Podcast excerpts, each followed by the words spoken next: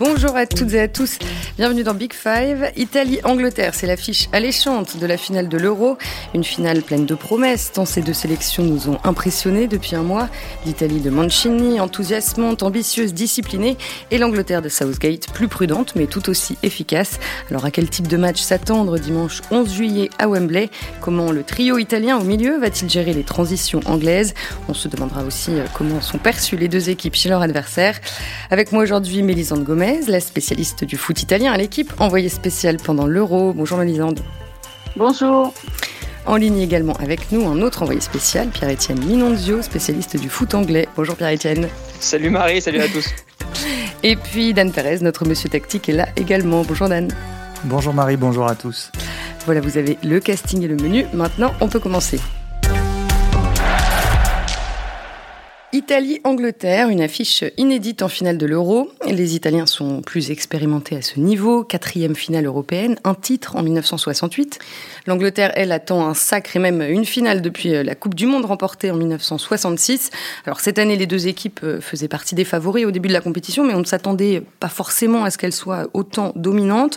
Bon, il faut dire que l'Angleterre a bénéficié d'une partie de tableau un petit peu plus facile et qu'elle a tout le temps joué à domicile, hormis le quart contre l'Ukraine qui s'est déroulé à Rome. Donc à domicile, c'est au stade Wembley à Londres. Ambiance exceptionnelle pour la demi-finale. Victoire en prolongation contre le Danemark de Busa euh, Pierre-Etienne, raconte-nous un peu le déroulement de la soirée à Wembley. Euh, qu'est-ce qui t'a marqué particulièrement? Ben, déjà, je suis tout à fait conscient d'avoir une chance folle. Voilà. Euh, ça va faire un peu faillot, mais voilà, non, je, suis, conscient que le journal m'ait donné la chance d'être là parce qu'on avait une seule accréditation. Il y a, il y a Vincent Duluc qui a réussi à avoir une place un peu par la, par la bande, mais c'était vraiment une ambiance exceptionnelle. Donc c'est déjà ça qui m'a marqué vraiment. Même, euh, même quand j'ai déjà fait des matchs à Wembley remplis à fond, ce qui n'était pas le cas hier, ben, il n'y avait pas une aussi belle ambiance. Donc c'est ça qui m'a marqué. Et puis ce qui m'a marqué aussi, c'est que en fait, euh, les Anglais ont évidemment donc encaissé le premier but et historiquement dans ce genre de situation, ils auraient assez vite baissé les bras ou tout au moins ils auraient vraiment marqué le coup parce qu'il y a toujours cette idée qu'ils n'arrivaient pas à dépasser les demi-finales et que voilà que, que, ce passé en fait euh, pesait sur leurs épaules. Et là euh, quand ils ont encaissé le but euh, leur, attitude était hyper sereine. Donc il y a vraiment ce, passage là m'a marqué. Je me suis dit que à ce moment là vu leur réaction ils s'étaient pas du tout affolés qu'effectivement ils abordaient plutôt bien cette rencontre alors, tu le disais, il y, a, il y, a, 90 000 places à Wembley en temps normal et là 60 000 euh, disponibles en ce moment à cause du Covid évidemment. Mélisande, toi tu as forcément vécu une soirée différente lors de la demi Italie-Espagne, euh, un match euh, passionnant et là aussi plein de suspense. Bon, Est-ce que le stade était un peu bouillant malgré tout? Oui, quand même, bien sûr. Il y avait, il y avait interdiction de, de rejoindre l'île la perfide Albion euh, depuis le continent, mais il y avait quand même euh, des Italiens et des Espagnols qui résident euh, au Royaume-Uni, et puis il y avait des Anglais qui avaient choisi leur camp probablement aussi. Donc le stade n'était pas archi plein, le stade n'était pas aussi bouillant qu'hier soir, mais il y avait une belle ambiance, et puis surtout c'était un match. ça avait été un vrai, un vrai gros match dans, dans l'intensité, dans la dramaturgie, dans le scénario, dans le suspense, qui fait que forcément ce sont des émotions fortes, quoi. Il a un des plus beaux matchs de l'Euro, euh, a priori. Est-ce qu'on sait déjà combien de supporters italiens euh, sont euh, attendus à Wembley dimanche? Il y aura même, a priori la, même part qu'il y avait en demi-finale, c'est-à-dire à peu près 8000 places en vente pour les Anglais. Et la fédération italienne organise un déplacement pour 1000 personnes. alors c'est assez lourd en matière de, de bureaucratie puisque puisque la quarantaine est obligatoire normalement euh, au Royaume-Uni quand on arrive. Donc là, ils ont réussi à avoir euh, l'autorisation pour 1000 personnes qui par contre devront faire une quarantaine à leur retour en Italie. Dan, juste un petit mot sur le jeu. Est-ce que ça te semble logique maintenant de, de voir ces deux équipes en finale? Ce qu'on peut dire en tout cas, c'est que ce sont deux équipes aux identités marquées, assez claires, et c'était le cas aussi des deux autres demi-finalistes. Donc euh, sur le plan du jeu, c'est très intéressant, voire euh, rassurant. Après, voilà, dans, dans, des styles différents, peut-être qu'on rentrera dans les détails, mais on peut mm. ajouter que que l'Angleterre est l'équipe qui concède le, moins d'occasions sur, ce, sur cet euro. Et il a fallu un coup franc exceptionnel de Damsgaard pour lui marquer le premier but dans la compétition. Et l'Italie, dans un autre style, concède aussi assez peu d'occasions et en génère, en, génère davantage avec un jeu, avec un jeu plus, plus rythmé. on, y, on y reviendra peut-être. Mais mm. en tout cas, c'est oui, on sent qu'il y a du travail derrière le jeu de chaque équipe, qui a un collectif huilé de part et d'autre, avec des mécanismes différents, des choses, des objectifs différents sur la pelouse. Mais c'est plaisant de, et rassurant, je répète, de, de, constater ça. Alors la dernière rencontre entre les deux équipes euh, remonte au printemps 2018, un partout en amical euh, à Wembley déjà, et en compétition euh, officielle, il faut remonter à la Coupe du Monde 2014, victoire des Italiens de Busa en phase de poule. Bon, les deux équipes avaient été éliminées dès le premier tour. mais Lisande, comment la sélection anglaise est perçue en Italie aujourd'hui par la presse notamment? Ben écoutez, aujourd'hui, toute la presse euh, nous explique qu'il n'y avait pas pénalty. Bon, je pense que là, c'est pas que les, Italiens, puisque j'ai lu qu'en Angleterre, il y avait aussi des, gens assez lucides et honnêtes pour reconnaître euh, la générosité euh, de Monsieur Makeli.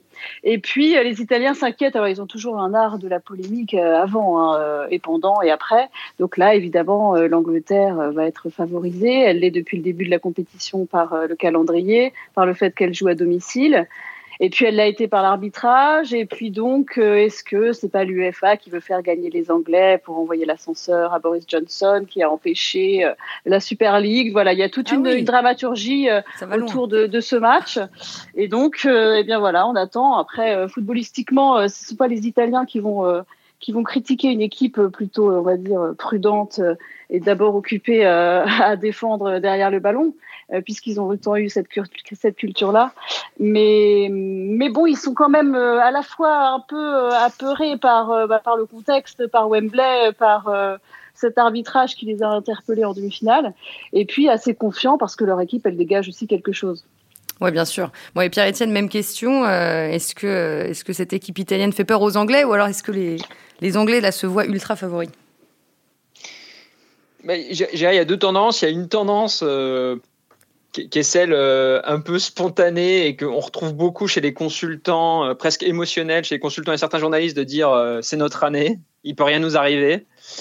et par exemple, vous avez Rio Ferdinand, qui après la demi-finale Italie-Espagne, il a interrogé par Gary Lineker qui lui dit bon bah à l'issue de cette rencontre, qu'est-ce qu'on peut dire sur euh, ces deux équipes? Est-ce que c'est bien finalement pour l'Angleterre euh, éventuellement d'affronter l'Italie? Et euh, Ferdinand avait dit non mais avec ce que j'ai vu ce soir, c'est bon, il n'y a pas de souci à se faire.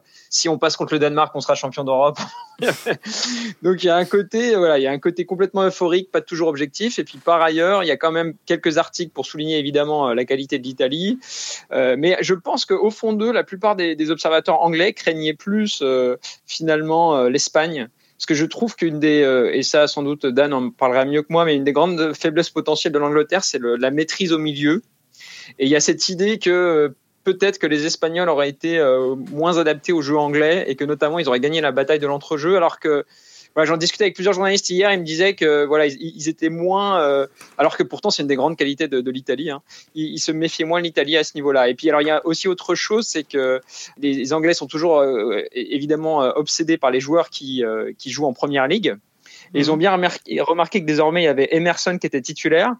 Et comme il considère que c'est pas un très bon joueur, euh, voilà, pour plein de raisons, et c'est sans doute évidemment un raccourci, euh, il voit ça plutôt comme une bonne nouvelle. Donc, en conclusion, euh, voilà, vu de vue d'Angleterre, les les observateurs sont plutôt confiants en vue de la finale. Quoi. Hum. Alors on reviendra évidemment sur la bataille de, de l'entrejeu un peu plus tard. Juste avant ça, un, un, mot quand même sur, sur les, deux, les deux entraîneurs, Roberto Mancini et Gareth Southgate. Dan, tout à l'heure, tu disais que c'était presque rassurant de voir euh, euh, ces deux équipes en finale.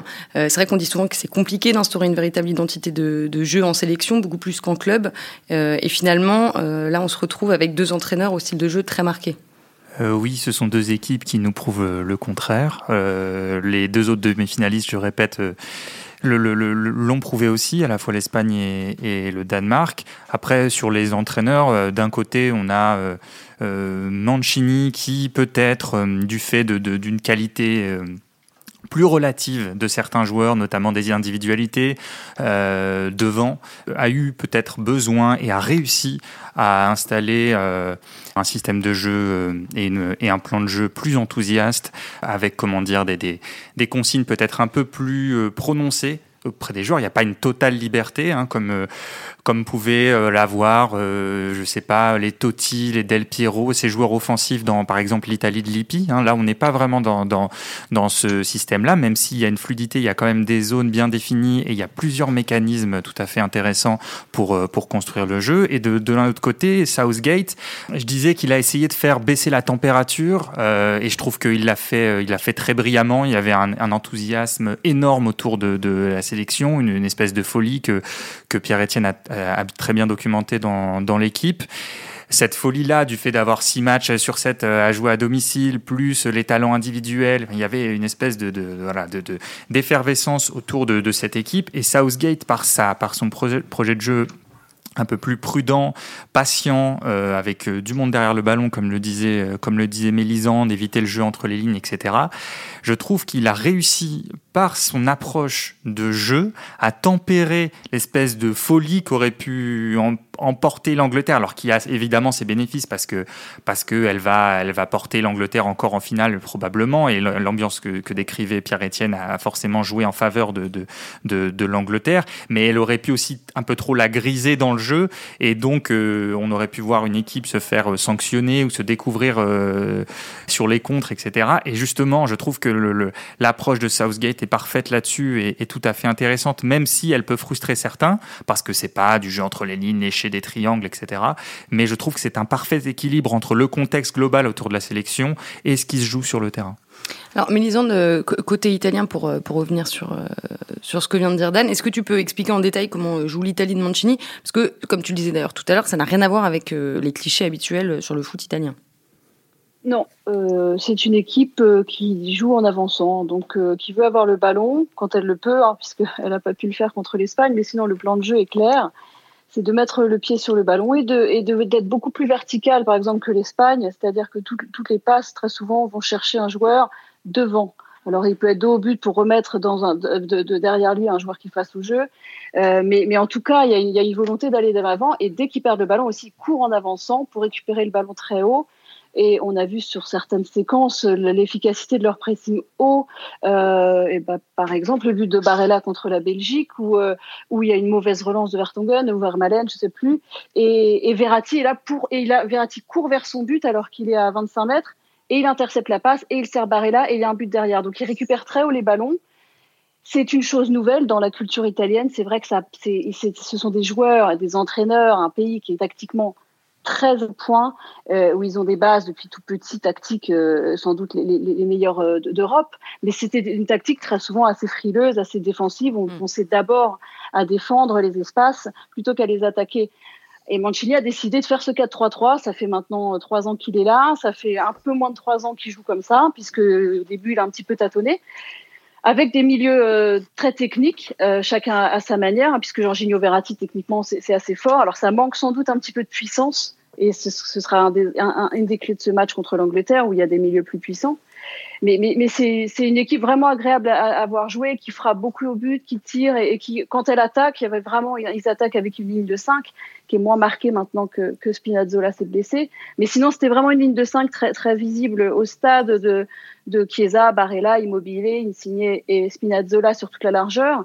Et, c'est compliqué de défendre face à eux quand ils, attaquent en nombre. Parce que ce que, ce que disait Dan est vrai, il n'y a pas d'énorme talent individuel ce qui fait que vous êtes obligé d'attaquer à, plusieurs si vous avoir une occasion de but. Alors que dans certaines équipes, et notamment en Angleterre, on pense à, Sterling, et lui peut faire des différences individuelles, même en infériorité numérique. Euh, pour, pour prolonger ce que, ce que dit, ce que dit Mélisande, euh, notamment sur la ligne de 5, enfin, en tout cas l'espèce de déploiement sur la largeur euh, de, de l'Italie, c'est intéressant parce que justement, à partir du 4-3-3, euh, donc défensif et immuable, enfin, en, phase défensive, pardon, de l'Italie, il y a une espèce de, de, de déformation, alors qui est plus ou moins prononcée en fonction des adversaires et des situations de match. Mais en gros, l'arrière droit euh, resserre un peu plus avec ses centraux et l'arrière gauche, qui était Spinazzola pendant une grande partie de la compétition, a vraiment beaucoup de liberté pour monter et occuper la largeur à gauche, pendant qu'à droite, c'est plutôt l'ailier qui, qui l'occupe. Donc il y a une espèce de d'asymétrie aussi très intéressante sur ce plan-là. Malheureusement, l'absence de Spinazzola est un vrai coup dur hein, pour, pour, pour l'Italie. Alors, non seulement parce que c'était un des, un des meilleurs joueurs de l'Euro, mais aussi, euh, pour rebondir sur ce que disait euh, Mélisande par rapport au, talent individuel des joueurs, c'était un, joueur capable de faire des différences individuelles, d'éliminer des joueurs en un contre un, d'à la fois euh, sortir du pressing, d'à la fois créer des différences dans les, dans les 20-30 derniers mètres. Et, et c'est vrai qu'avec Emerson, bah, vous avez un peu moins cette qualité-là, et donc ça peut porter, ça peut porter préjudice à à l'Italie. Alors, Mélisande, tu l'as dit, euh, Roberto Mancini a installé son, son 4-3-3 depuis euh, plus de trois ans maintenant. Est-ce qu'on le voit un petit peu comme un, comme un sauveur euh, aujourd'hui, Roberto Mancini, puisqu'il a, il a, il a repris la sélection après le, le, fiasco, si je puis dire, de la non-qualification au, Mondial 2018 c'est plus qu'un sauveur, c'est lui la star de la, de la nationale italienne. Alors, c'était une star depuis 16 ans. Il a commencé en pro à 16 ans. C'était un talent fantastique.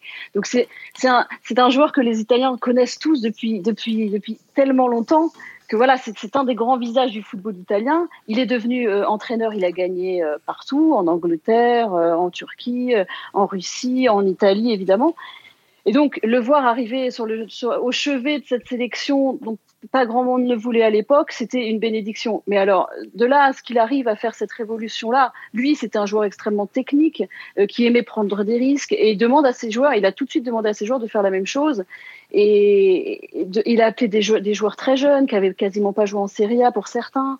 Et, et du coup, c'était vraiment une espèce de vent de fraîcheur qui a été accompagné au départ par quelques doutes, parce qu'on s'est dit, bon, ok, ils jouent contre des, bon, en qualification européenne, c'est pas des grosses sélections. Bon, après ils ont gagné aux Pays-Bas en, Ligue des Nations. Je me dis ouais, mais les Pays-Bas c'est quand même pas du top du top. Et puis là, ils se sont rendus compte qu'en fait les joueurs sont dans un état de confiance. Il y a, il y a, une, il y a un vrai esprit d'équipe. Il y a quelque chose qui se dégage de ce vestiaire. Et il arrive à mettre les joueurs en confiance. Euh, d'une manière parce que il leur parle énormément et, et, et, c'est assez fascinant. Mm. Moi, je me souviens, enfin, quand, quand Bernardeschi est allé tirer son tir au but, bon, Bernardeschi, c'est un joueur qui est pas du tout en confiance en club, mais pas du tout, qui est extrêmement critiqué, qui est tireur euh, dans une séance de, demi-finale d'Euro et il a mis une frappe. Et quand il est, je me souviens, je l'ai vu arriver avec le ballon, je me suis dit mais c'est pas lui, c'est pas possible. Il dégageait une espèce de confiance incroyable parce qu'il est capable, parce qu'il parle à tout le monde, parce qu'il se sent habité par quelque chose. Et ça, c'est évidemment Mancini et son staff. D'ailleurs, il s'est construit un staff autour de lui euh, de, de, de, grands champions, euh, d'amis aussi. Il a des amis à lui dans le staff. Et ça, c'est un petit peu, euh, euh ça, ça, ça, ça, a contaminé un petit peu tout le monde. Et on sent vraiment une équipe qui, qui est née et qui, de toute façon, aura réussi sa compétition. Ouais, oui, oui, évidemment. Euh, Roberto Mancini qui fait euh, l'unanimité en Italie. Donc, de l'autre côté, Pierre-Etienne, c'est un peu plus euh, compliqué pour Gareth Southgate, je vais arriver à le dire. Bon, là, forcément, il est encensé après la victoire contre le Danemark, mais il était encore très critiqué au début de l'Euro c'est quelqu'un qui a hum, effectivement connu des débuts ultra positifs. Euh, il a été nommé fin 2016. Personne ne s'attendait à ce qu'il puisse atteindre les demi-finales de la Coupe du Monde en 2018. Après, il y a eu 2019, il y a eu les, euh, les demi-finales de la Ligue des Nations, qui était plutôt un bon résultat. Et puis effectivement, après ça, il y a eu pas mal de critiques. Euh, sur deux sujets. On lui reprochait à la fois de pas avoir de poigne, parce que c'est contrairement à Mancini, dont on, constate spontanément le charisme du gars, euh, et voilà, et on sent tout de suite qu'il a une main mise sur son groupe, c'est pas du tout évident avec Southgate, qui est un mec qui, qui, voilà, qui, qui, parle doucement, qui est très réfléchi. Et euh, en gros, on sentait bien dès que les résultats ont commencé à décliner qu'il y avait commencé à avoir des papiers pour dire euh, euh, bah en fait, il est bien gentil, mais c'est pas du tout adapté. Il sait pas tenir son groupe. Et puis, il a commencé à avoir des, des écarts sportifs. Hein, on se souvient Foden et voilà, qui était notamment voilà, on se souvient l'épisode en Islande où ils avaient fait monter une fille, voilà, à l'hôtel. Il, il, y a eu la baston entre Sterling et Joe Gomez. Enfin, il y a eu plusieurs incidents qui ont fait dire en fait, il tient pas du tout son groupe, il est pas respecté. Et puis en plus, il y a eu des, des il a tenté plein plein de choses d'un point de vue tactique. Donc effectivement, au moment où on aborde cette il a plus mm. du tout la cote qu'il avait encore euh, deux ans avant. Bon, et là, euh, d'un point de vue tactique, il a, il a quand même trouvé son, son approche. Oui, alors euh, c'est vrai que personne n'avait vu, par exemple, anticiper le fait que ça servait à quelque chose d'enchaîner les matchs en 3-4-3, parce qu'il a vraiment fait ça l'an dernier, c'était très pénible à voir. Et en fait, n'empêche que quand il l'a tenté face à l'Allemagne, ça, a bien marché. Et si on doit dire en, deux mots, résumer un peu son approche, mmh. Eh ben, dans ce euro, euh, voilà, euh, au risque d'être cliché, ça rappelle beaucoup la France en 2018. C'est maintenant un 4-2-3-1 et une prise de risque vraiment euh, minimale qui est illustrée par les par les deux défensifs là, Phillips et, Rice, qui, qui, qui, font quand même voilà, qui, qui font très qui prennent très peu de risques avec le ballon. Les latéraux montent assez peu. Et devant, il y a un peu l'idée de, euh, bah, de façon, euh, on verrouille derrière, si je caricature, et devant, euh, et ben, on, laisse les talents individuels parler. Et puis, sachant que notamment entre Sterling et Kane, quand ils arrivent à jouer ensemble, c'est assez fort. Voilà. Et si, je devais insister sur un point précis, je dirais que quand Kane est en forme, ils ont vraiment une arme qui est très dure à, à arrêter. C'est qu'en fait, quand Kane est en forme, il peut être très performant dans la surface par exemple, le premier but contre l'Ukraine, là, euh, il surgit, donc euh, il, est, il est létal, comme on dit, devant le but. Et puis en revanche, que Kane, il peut souvent décrocher. Et là, il a une vision de jeu dingue. Et dans ce cas-là, en fait, c'est Sterling qui prend la pointe et ça va à 200 à l'heure. Et par exemple, ça, on l'a très bien vu sur l'égalisation hier. C'est-à-dire que euh, finalement, euh, Kane a décroché. Il a lancé Saka qui a centré pour Sterling. Bon, finalement, c'est un but contre son camp. Mais ça, c'est typique. Voilà, sur la complémentarité entre Sterling et Kane. Mm. Kane décroche, Sterling prend la pointe. Ça va très, très vite. Et ça, c'est, je pense que pour les défenseurs trop adverses, c'est très dur à appréhender parce que savent pas s'ils doivent rester près de Kane décrocher avec lui. Voilà. Donc ça, c'est une vraie force qu'ils ont. Dan, sur euh, justement cette complémentarité euh, Sterling Kane? Euh, oui, mais, enfin, je suis d'accord avec, avec ce qu'a dit, ce qu'a dit Pierre-Etienne. Peut-être par rapport à, l'équipe de France, oui, on peut retrouver ben, un certain nombre de joueurs derrière le ballon, comme on disait, comme on disait au début. Sur la comparaison avec les Bleus en 2018 Oui, oui, avec les Bleus en 2018, pardon.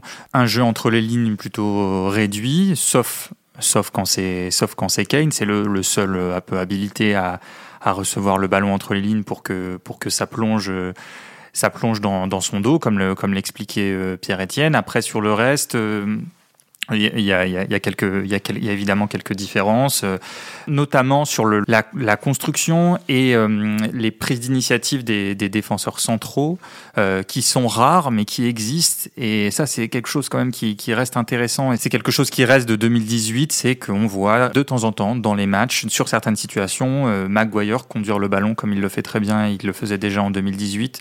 Il est capable de conduire le ballon loin dans le camp adverse ou de trouver des passes à l'intérieur. John Stones, il y tout à fait euh, tout à fait parfaitement les, les, les, moments euh, nécessaires à la relance pour euh, calmer le jeu ou pour éventuellement accélérer et envoyer un, un, ballon dans la profondeur. Et Walker qui, qui alterne entre cette position de, de, troisième centrale et une position un peu plus avancée une, fois que, une fois que le jeu est, est, est dans le camp adverse.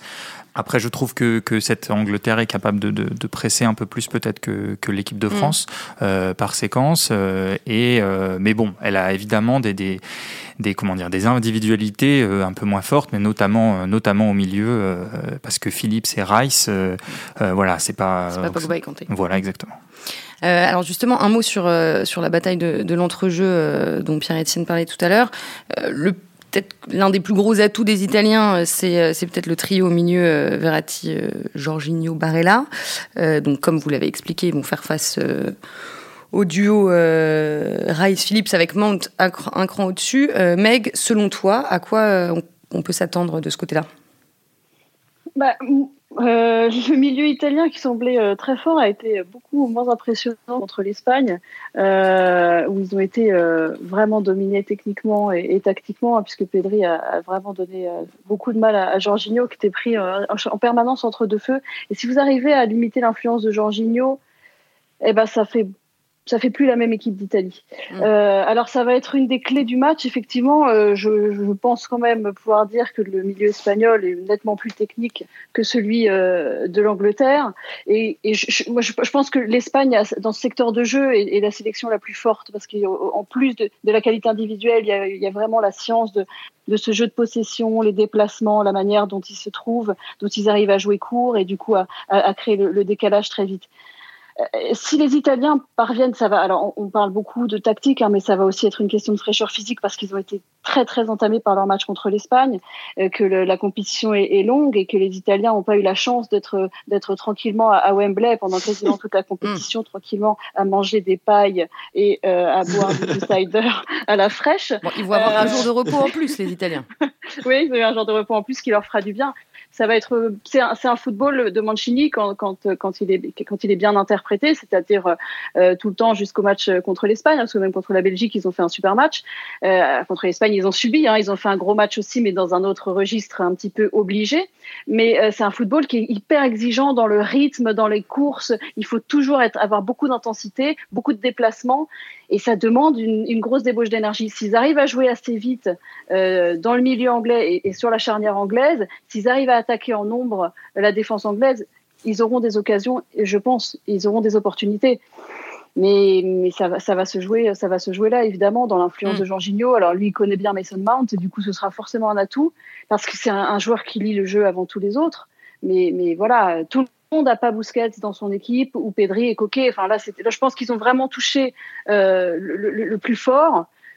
Je les sens mm. moins, moins en, en, je les sentirais moins en difficulté dans ce registre-là contre contre l'Angleterre. Ça va plus être un combat physique, je pense.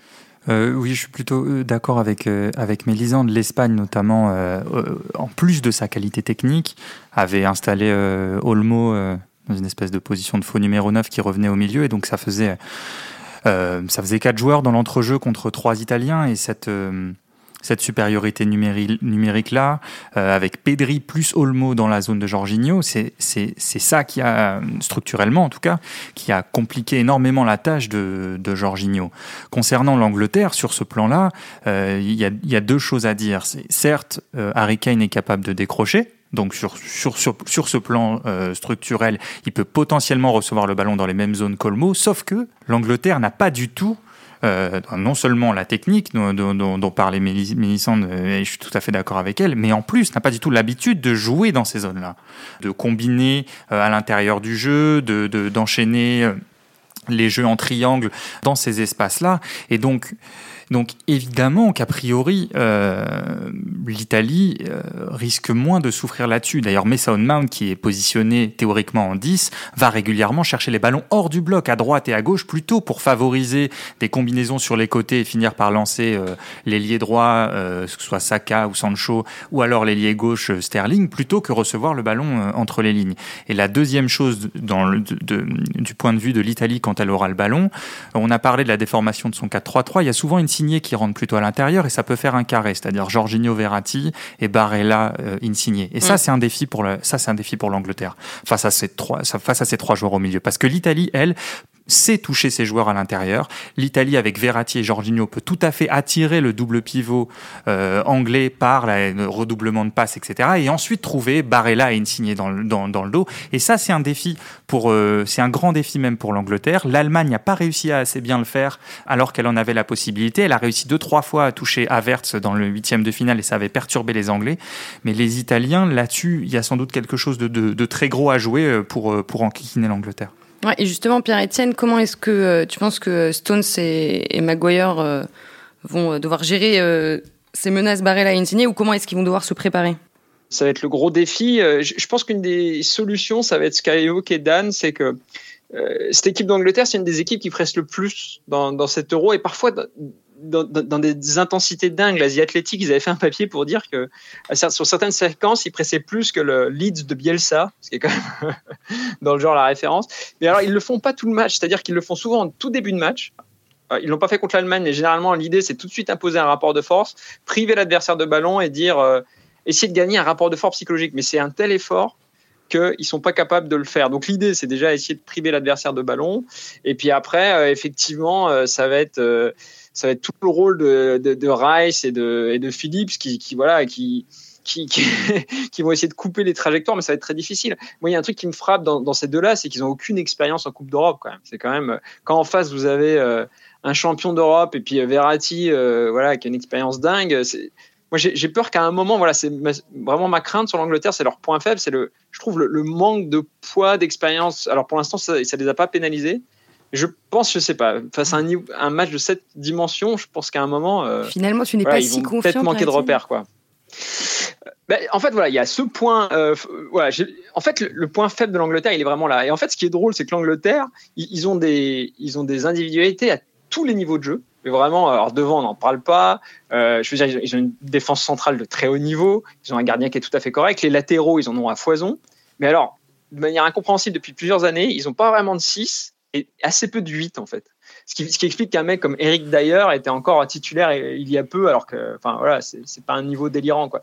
Donc mm. ils ont trouvé, euh, Southgate a un peu trouvé miraculeusement Rice et, euh, Philippe, mais qui ont éclos très récemment. C'est des mecs, ils ont, ils ont moins de 15 sélections ou moins de 20. C'est vraiment. Euh, donc euh, voilà, c'est clairement pour l'instant, ça fonctionne. Mais euh, en fait, on voit bien que, et c'était le cas par exemple lors de la Coupe du Monde euh, face aux Croates, à partir du moment où vous arrivez à annihiler le milieu anglais, en fait, euh, bon, c'est tout le reste se désagrège un peu. Donc, à mon avis, l'Angleterre a beaucoup d'arguments, mais ils ont vraiment une faiblesse à ce niveau-là.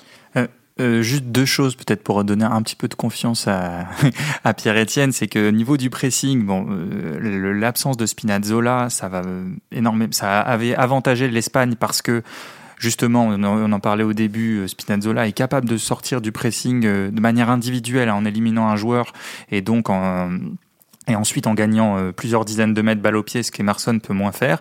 Donc ça c'est la première chose. Et la deuxième chose à surveiller dans ce match, enfin la deuxième chose dont, dont je voulais parler, c'est que l'Italie défend en zone sur, sur corner. Et l'Angleterre, avec Maguire, peut donc se retrouver à essayer de chercher un duel déséquilibré dans une parce que puisque l'Italie défend en zone, la place des joueurs est connue et donc euh, l'Angleterre peut chercher à viser Maguire en, en, duel avec un joueur italien un peu plus faible notamment, mm. notamment au deuxième poteau. Et Maguire a une qualité de, de, de, a une qualité dans le jeu aérien et dans le jeu de tête pour, pour rabattre des ballons qui sont, qui sont au deuxième poteau ou qui sont, qui sont plus en cloche. Et ça, ça peut être, ça peut être un, une possibilité pour l'Angleterre de, de, de se créer des occasions dans le match. Mm. Après, ils peuvent aussi euh, mettre un mec en individuel sur. Euh, sur Pour l'instant, ils l'ont fait avec. Tu penses qu'il, tu penses que. Bah, avec Lukaku, euh, un petit peu quand même hein, sur les coups arrêtés. je pense qu'ils sont capables. Après, c'est la nouvelle mode, hein, c'est le marquage en zone, alors qu'il est très critiqué en Italie parce que bon, la, majorité des, Italiens à l'ancienne, hein, ils aiment bien un, bon, un bon marquage individuel.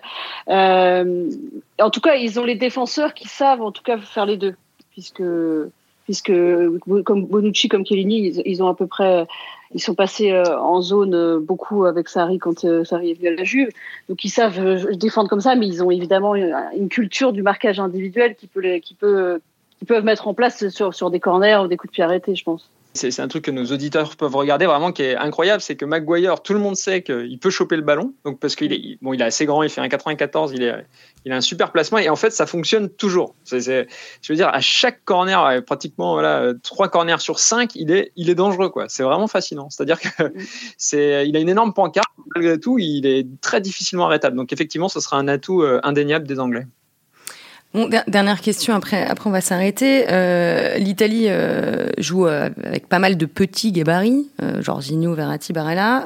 L'Angleterre on, a plus de joueurs costauds comme, comme Phillips ou Walker, par exemple. Est-ce que vous pensez que ça va forcément avoir un impact ou, ou pas? Moi, je pense que ça peut en avoir un. Alors, on, disait, ça, ça, en a eu un euh, assez évident euh, contre l'Autriche, hein, une équipe très physique, très agressive, qui vient vraiment mettre le, match sur ce terrain-là.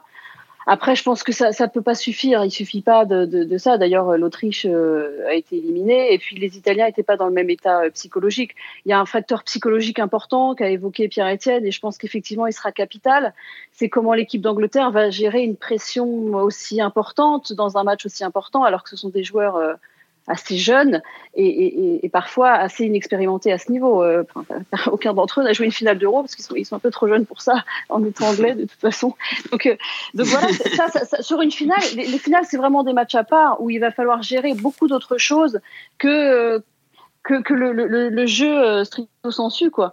Et est-ce que les Anglais vont réussir à se débarrasser de cette pression là Moi, je les ai trouvés plutôt rassurants contre le Danemark hier parce que voilà, ils ont été menés et j'ai trouvé leur réaction euh, plutôt rassurante pour, euh, pour la suite, parce que là, ils ont réagi vraiment en jouant, euh, sans paniquer, en équipe. Alors, c'est vrai que l'égalisation est arrivée assez vite, mais, mais quand même, ils ont, ils ont fait preuve de caractère, mais là, ça va être un autre match. Ce qui est sûr, c'est que les, Italiens, sans le défi physique, hein, on a vu plusieurs fois Insigné, parce que Insigné au duel, voilà, si c'est un duel à Maguire Insigné, bon, a priori, si le ballon arrive en l'air, il n'y a pas trop match. Donc, il faudra qu'ils jouent sur leur vitesse, de toute façon, et si pour pour jouer sur leur vitesse, il leur faudra de la fraîcheur physique. Et, pour prolonger ce que ce que dit Mélisande euh, Chiellini, euh, surtout lui, et puis Bonucci et Jorginho avec lui, euh, nous ont montré dans le dernier quart d'heure contre la Belgique, leur capacité à justement gérer ces moments de, de, mm. de tension, de faire faire baisser la pression hein, et, espèce de, trans, et transmettre une espèce de sérénité euh, à toute l'équipe et aussi, enfin, à la fois sur le, la qualité défensive pure et aussi sur le, le, le message euh, corporel euh, transmis. Et ça, je pense que c'est un, c'est un atout, oui, c'est un atout énorme de, de cette Italie qui est à la fois qui est à la fois joueuse mais qui aurait pu faire partie des équipes naïves, mais qui, avec euh, ces deux briscards derrière plus Jorginho, trouve en fait un équilibre et est capable de. de, de elle nous l'a montré sur les, les, les, derniers, les deux derniers matchs, euh, encore plus contre l'Espagne, de gérer, alors qu'on on, se posait la question de savoir si elle pouvait gérer d'autres situations de jeu que celles où elle avait le ballon et elle enflammait le mm. match.